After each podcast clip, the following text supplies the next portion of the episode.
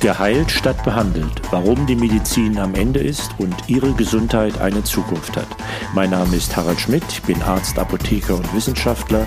Jede Woche eine Kostprobe eines Kapitels meines gleichnamigen Buchs, erhältlich als Paperback und Kindle im Klassenverlag sowie als Hörbuch im Eigenverlag.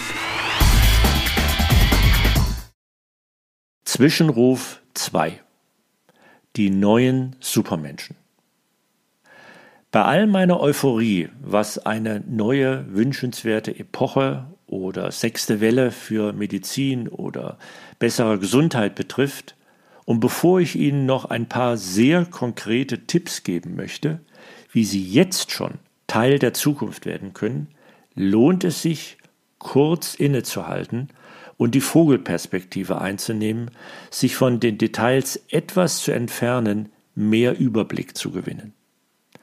Zwei Kernelemente des Endes der Medizin, wie wir sie kennen, sind zum einen die gigantische Datenvielfalt und Datentiefe, die dank maschinellen Lernens nicht nur beherrschbar werden, sondern zu völlig neuen Erkenntnissen über unseren Körper und unsere Krankheiten führen und für neue Heilmethoden nutzbar gemacht werden.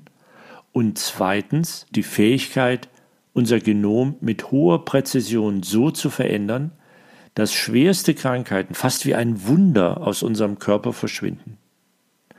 Zwei Bücher kamen mir hier spontan in den Sinn.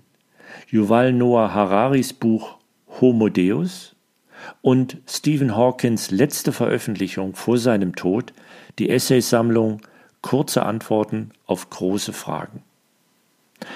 Harari beschäftigt sich vor allem mit dem Begriff künstlicher Intelligenz.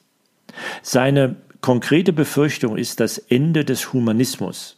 Dieser würde durch den Informatismus ersetzt, in dem alles, was in der Welt passiert, als Informationsfluss betrachtet wird.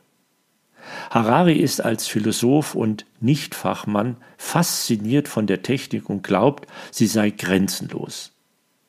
Konkret fürchtet er, dass Menschen nach Algorithmen handeln und letztlich Algorithmen sind.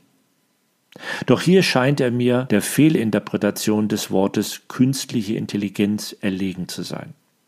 Der Titel des Buchs rührt von seiner Vision, dass es einige wenige märchenhaft reiche, gottähnliche Menschen, Homo Deus, geben wird, die diese Algorithmen entwickeln und manipulieren, während der Rest von uns keine Arbeit, keine Möglichkeiten oder keinen Sinn mehr hat. Ganz ehrlich, das glaube ich nicht. Da geht er zu weit. Es gibt und wird leider Superreiche geben, die kaum Steuern zahlen, aber sie werden uns nicht durch Algorithmen beherrschen. Dafür sind Algorithmen zu unintelligent. Aber Homo Deus passt perfekt zu Stephen Hawkins Befürchtung, die für mich eine echte Gefahr aufzeigt. Für Stephen Hawkins gibt es neben dem Klimawandel oder nuklearen Katastrophen noch eine weitere Bedrohung für die Menschheit. Die Entstehung von Supermenschen. Nicht mehr durch eine darwinsche Evolution, die uns über Tausende oder Millionen von Jahren intelligenter und gutmütiger macht, sondern durch eine selbstentworfene Evolution, indem wir unsere DNA und damit uns verändern und verbessern. Und zwar über die Elimination von Krankheiten hinaus. Und da würde ich Hawkins leider zustimmen. Zwischen den Supermenschen mit verbesserter DNA und den gewöhnlichen Menschen wird es zunehmend Probleme geben. Supermenschen werden so überlegen sein, dass die gewöhnlichen Menschen letztlich aussterben oder unwichtig werden. Und hier passt der Begriff Homo Deus sehr gut, der sich von uns, der wir alle Homo sapiens sind, eigenständig weiterentwickelt. Hawkins merkte an, dass man versuchen werde, durch gentechnologische Gesetze derartige Genmanipulationen zu unterbinden.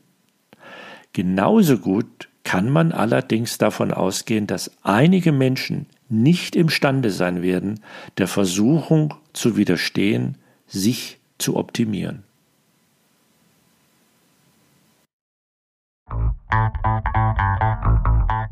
Mehr dazu und wie Sie schon heute von der neuen Medizin profitieren können, in meinem Buch Geheilt statt behandelt.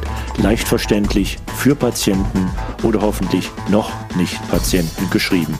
Denn mehr Wissen heißt mehr Gesundheit.